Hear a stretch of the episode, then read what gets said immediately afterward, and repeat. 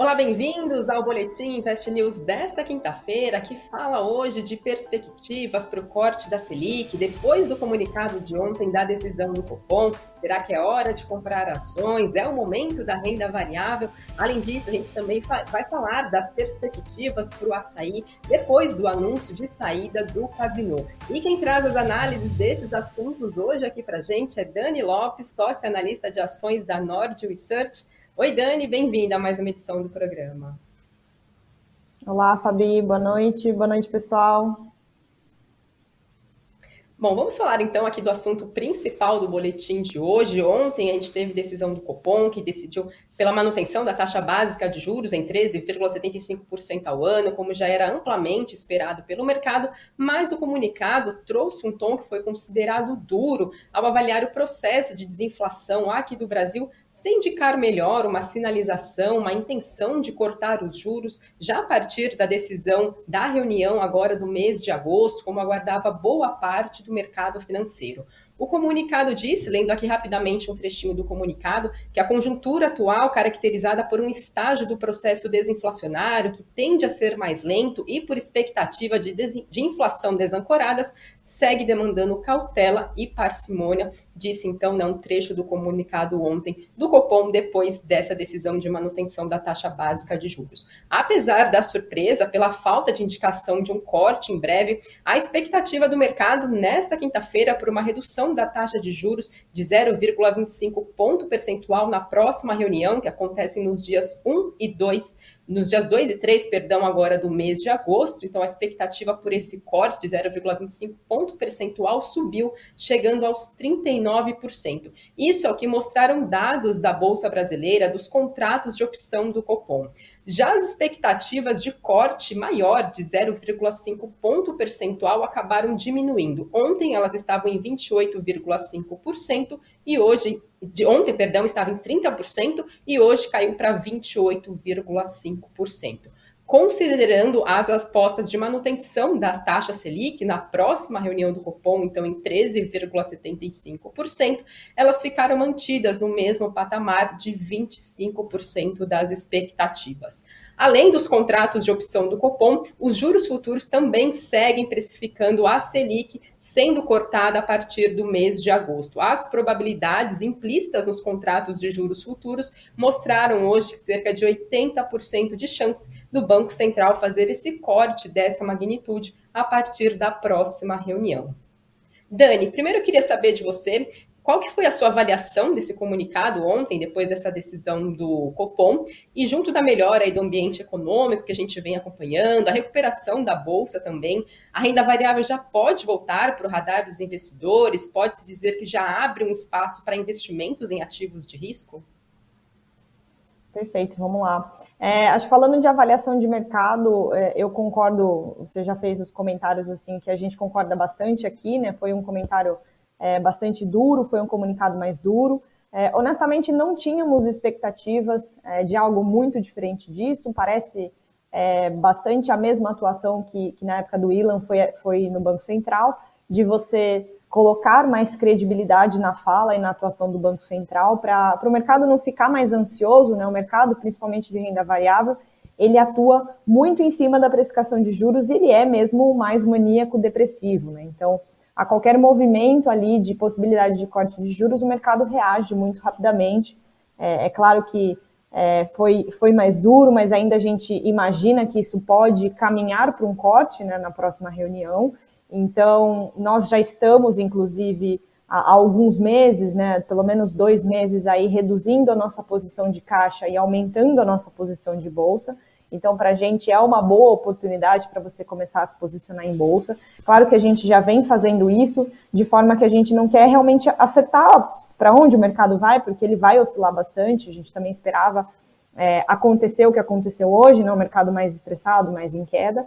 E se porventura isso não acontecer, nenhum corte de juros em agosto, ainda a gente tem é, poder aqui para continuar comprando as nossas empresas. Né? Então, eu acho sim que o investidor, principalmente aquele é, que gostaria de voltar à renda variável é, possa já começar a fazer os seus investimentos, porque não é, é tão 50-50, né? Vai abaixar juros e o mercado logo vai reagir. O mercado já vem reagindo, na verdade, à possibilidade de você ter esse corte de juros, tá? Diante da expectativa. Ele já precificou aí, talvez, esse corte de 0,25.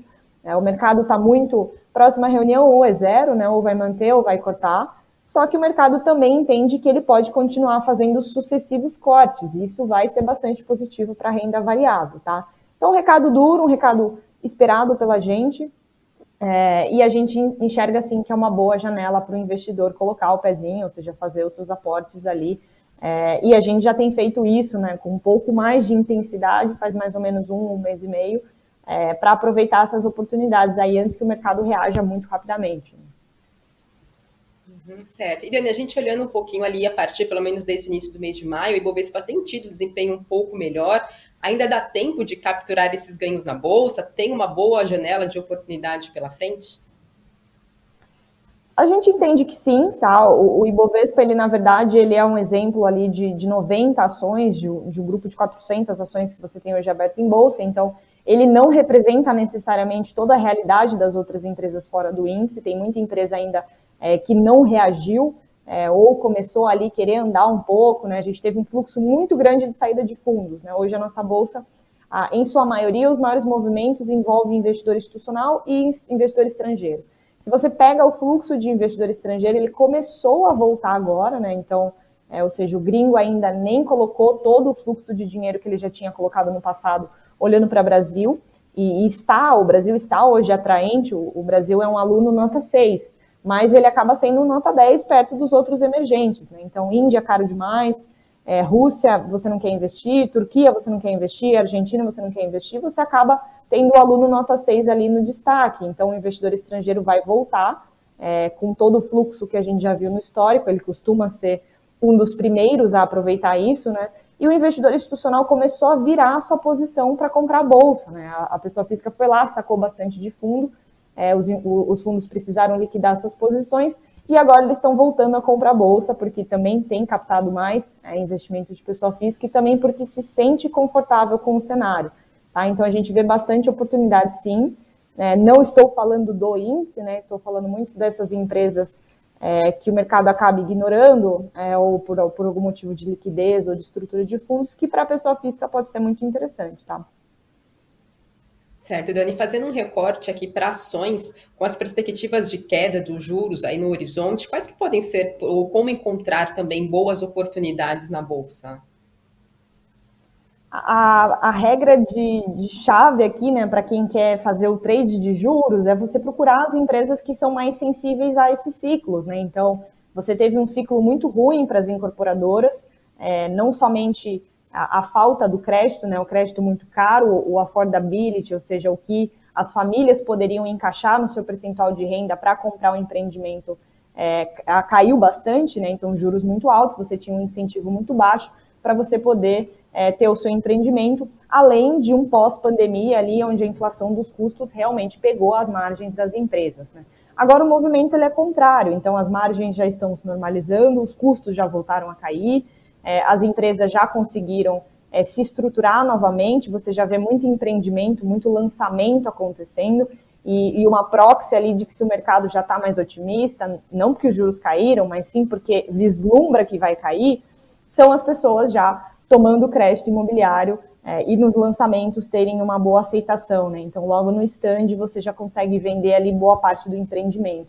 Isso já tem acontecido e são empresas aí que vão surfar essa queda é, dos juros, principalmente pela ciclicidade do seu negócio, então os juros impacta bastante, e também por conta dos seus fundamentos que eu acabei de explicar. Né? Então, é, incorporadora aí seria uma escolha bastante óbvia para quem quer surfar, Algumas de tecnologia, né? A gente tem poucos exemplos aqui na bolsa, mas elas também são bastante sensíveis a juros e até mesmo as small caps, né? Então são empresas ali, é, a gente fala que é bem na ponta é, do efeito chicote, porque são as últimas que os fundos voltam a se posicionar por, por questões de liquidez, foram as primeiras que eles saíram, exatamente por questões de liquidez. Então você acaba aí fazendo o seu filtro para escolher é, dentro dessa categoria, dentro dessas categorias de empresas para surfar juros mesmo. Né? Claro que aí é importante quem comprar e carregar é, ficar de olho nos resultados. Né? As empresas, em algum momento, não serão todas as empresas que vão subir. É importante você entender se essa empresa vai crescer. E muito cuidado, obviamente, de comprar é, só porque ela está subindo, ou só porque ela vai surfar algum movimento, tá? Isso também é muito perigoso, porque o mercado vira também muito rápido. Certo, Dani. E falando um pouquinho de pontos de atenção, de cuidado também, né, para sair por aí, né, comprando tudo que se vê pela frente. Então, o que, que fica de recomendação? Quais são os cuidados também que o investidor tem que ter nesse momento? É, acabei até finalizando a última pergunta com isso, né? Mas acho que eu posso dar um exemplo muito claro, né? A gente tem visto é, as educacionais subindo bastante porque o mercado vislumbra é, uma retomada. E a gente tem que tomar um pouco de cuidado com isso, em, em, em, fazer essas hipóteses, né? Assumir, na verdade, que isso vai ser uma plena verdade, porque não é mais o mesmo cenário é, de fiéis do passado, de muitos alunos ali, por exemplo, falando muito específico de educação mesmo, né? Pô, a Cogna, ela teve um excelente crescimento no passado por causa do FIES, cursos de medicina e engenharia, turmas lotadas, a gente não tem visto isso agora. É, desde a pandemia, muito player de educacional entrou, player pequeno, que está roubando espaço dessas empresas porque é uma competição de ticket. É, hoje ainda você não tem é, uma renda brasileira, né, uma renda média brasileira que sustente a educação mais cara. Então, você vai ali pegar um curso online, que também funciona muito melhor para você, e o ticket ele é três vezes menor do que um curso presencial. Tá? Então, a gente tem que tomar cuidado, pô, vou comprar aqui que essa empresa é sensível a juros, e com certeza é, o mercado vai reconhecer e ela não vai parar de subir. Tem que tomar cuidado, porque se os resultados começarem a, a deixar o mercado ali aquém das expectativas, é, o mercado vira, tá? Então você passa a ir buscar realmente as empresas que vão crescer estruturalmente falando é, no novo cenário de juros, tá? De juros a 8, de juros a 9. Então eu acho que esse é o ponto mais importante, né? O investidor, é, nessa época que praticamente volta ao bull market, o investidor ele acha que é tudo oba-oba e tem que tomar cuidado, porque aí vai custar muito caro, né? Vai começar a entrar em IPO caro, é, vai começar a pagar é, muitos múltiplos pelas empresas, então tem que ter um pouco de cuidado nessa hora. Tá certo, aproveita aqui para a gente finalizar esse assunto, né? A gente está falando de ações, de renda variável, também tem até uma pergunta aqui sobre do Eduardo César, perguntando se o Tesouro Selic é um bom investimento. Aproveito para deixar a recomendação no site do Invest News hoje tem um material sobre esse assunto, sobre o movimento das taxas, quais são as recomendações dos analistas. Então aproveite para conferir todos os detalhes no investnews.com.br.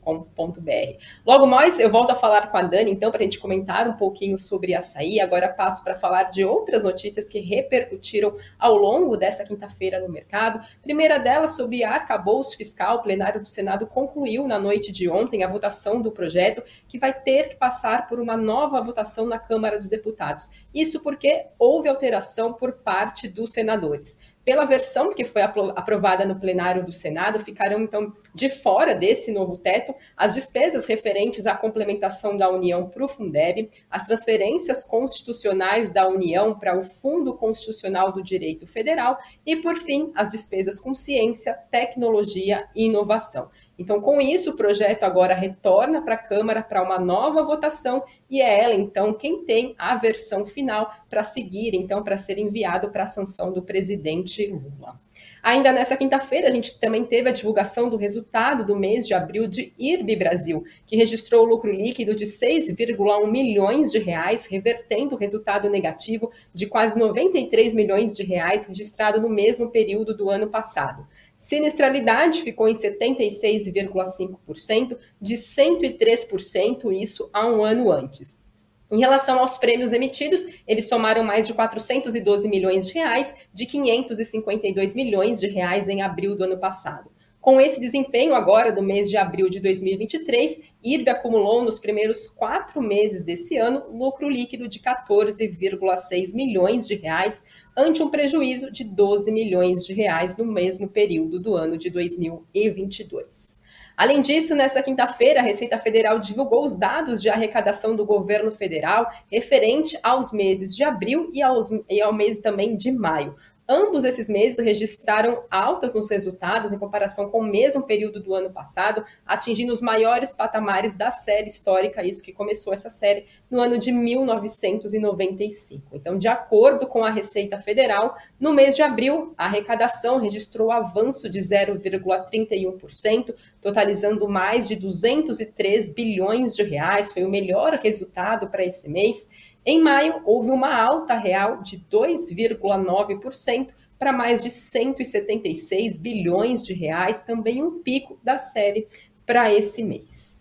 Trazendo agora para vocês o fechamento do mercado desta quinta-feira, começando pelo Ibovespa. Ibovespa hoje fechou em queda de 1,17% aos 119.017 pontos. Ontem chegou a alcançar os 120 mil pontos, que não alcançava desde abril do ano passado. A gente tem aí diversos fatores também impactando, né? O cenário externo também impactando aqui na nossa bolsa. Dólar fechou em alta de 0,08% a R$ 4,77 e Bitcoin, por volta das 6 horas da tarde, avançava 0,01% a 30.099 dólares, também voltando a atingir esse patamar dos 30 mil dólares desde ali de meados de abril agora de 2023. No site do Invest News também tem mais detalhes se essa alta pode se sustentar, então vocês conferem lá.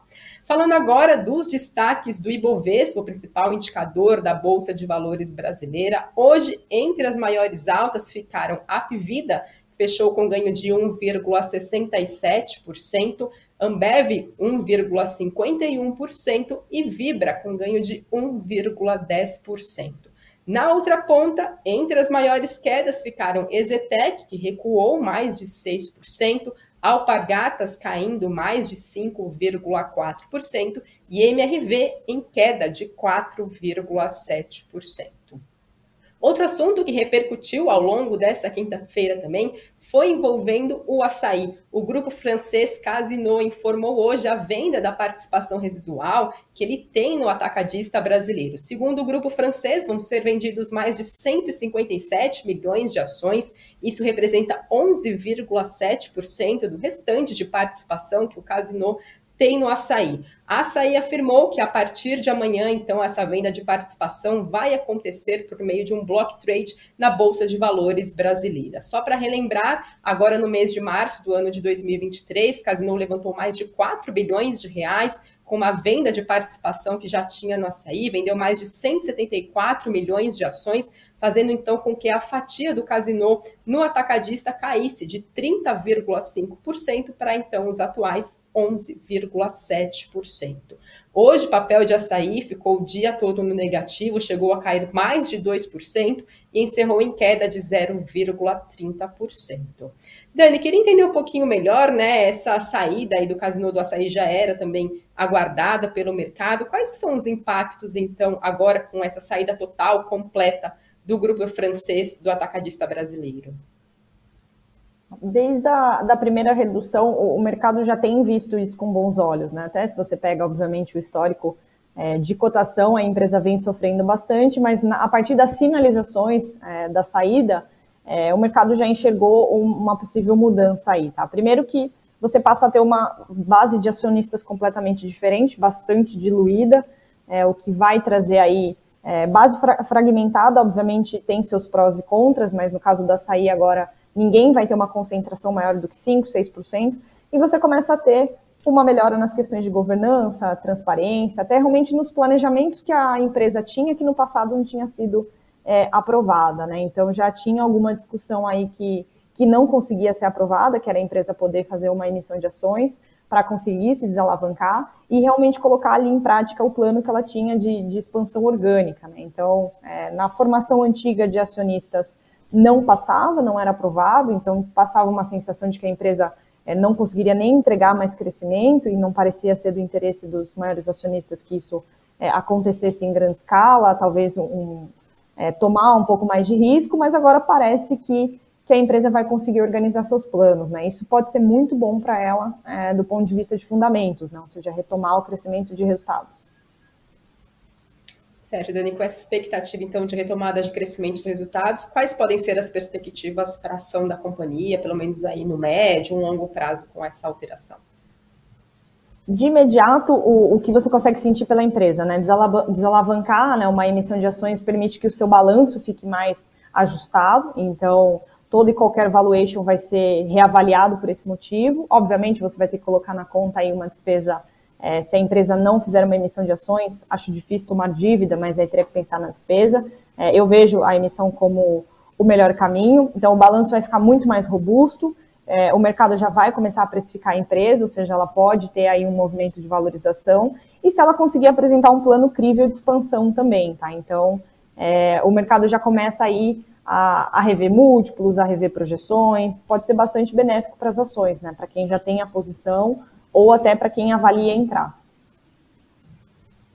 Tá certo, Dani. Quero aproveitar a sua participação aqui. A gente tem bastante comentários sobre ah, o comunicado de ontem do Copom, repercutindo também falas do presidente do Banco Central, mas também tem muita gente falando do Ibovespa hoje, do negativo, né? A gente até comentou uma melhora do indicador ao longo do comecinho de maio, pelo menos até os dias de hoje. Hoje foi uma questão pontual, né, dessa mudança, dessa queda do Ibovespa, um recuo forte, ou é algo aí que a, a, chama atenção, é preciso se preocupar, tem alguma questão mais é, importante a ficar de olho? Eu não acho que tem que ficar preocupado, não. Né? O mercado ele é muito maníaco-depressivo, como a gente estava falando antes, ele acaba reagindo muito rápido, é, tanto para quedas quanto para altas, mas aqui falando das quedas, né, a, a, é, é, o preço tende a subir mais nessa movimentação de juros, e graças a isso o mercado já imaginou, pô, eu vou ter é, corte de juros no futuro, vou melhorar a minha condição, vou estar é, me, me, mostrando que o futuro aqui vai ser um pouco melhor, né, pensando em condição de crédito, condições de negócio e taxa de desconto para as empresas, né, bem é, tem, sendo bastante simplista aqui, né, o mercado ele sempre olha essa expectativa lá no futuro e ele já começa a, a trazer os efeitos da política monetária que nem chegou ainda. Só de você ter um comunicado mais duro e não cortar agora, você já está indo um pouco de encontro com essa expectativa. Então o mercado fica aí um pouco de mau humor, né, ressaca de cupom, é, faz sentido, é normal, tanto que não é uma obviedade o, o corte de 0,25 e a bolsa disparar no dia seguinte, porque é algo que acontece ao longo do tempo, a gente já vem é, em alguns pregões de sucessivas altas, o Ibovespa chegou a subir é, 7, 8 pregões seguidos, então isso é um movimento da expectativa, tá? E é por isso que o investidor em renda variável, ele não consegue esperar algo acontecer para se posicionar, porque a política monetária ela já reage um pouco antes no mercado de capitais. E aí ele acaba realmente é, até se frustrando, né? Esperar os juros cair para entrar na bolsa, você já perde boa parte do movimento. Uhum. E Dani, falando um pouquinho aí de perspectivas, a gente comentou bastante sobre taxa de juros, decisão do Copom, corte da Selic, claro que isso também está relacionado à questão de inflação, como também citado no comunicado do Copom. Uh, Leonardo Santos pergunta se a inflação deve fechar abaixo de 5% ao fim do ano, essa seria também a sua perspectiva? O que, que o mercado vem sinalizando sobre isso? Tudo caminha para isso, né? Até mesmo se você tiver algum corte da Selic 0,25, se a gente considerar, não é nada, né? Ainda a gente vai continuar sendo o país com o maior juro real do mundo. Então, sim, a gente, é, a, a, não ser que o Banco Central perca realmente a mão, o que nos parece bastante improvável, é, a inflação tende a caminhar ali é, muito próximo dos seus 4%, enfim, o, o, pessoal tem alguns números que não foge muito disso, tá? Então, inflação controlada, é, mas ainda assim, obviamente, fechando o ano com com Selic um pouco acima. Né? Acho que a gente pode pensar em falar de Selic a 9, 8% para 2024 mesmo, né? sendo bem pé no chão. É, mas a gente sabe que de próximo de 14 para 10 já vai fazer uma enorme diferença. Né? Aí é realmente controlar a inflação. Tá ótimo, então quero agradecer a todos vocês que participaram aqui do chat, deixando seus comentários, suas perguntas, e claro, agradecer a Dani por mais uma vez participar aqui, trazendo as análises para a gente dos assuntos de hoje. Obrigada, Dani. Muito obrigada, Fabi. Obrigada, pessoal. Boa noite e até a próxima. Tchau, tchau, pessoal. Até uma próxima.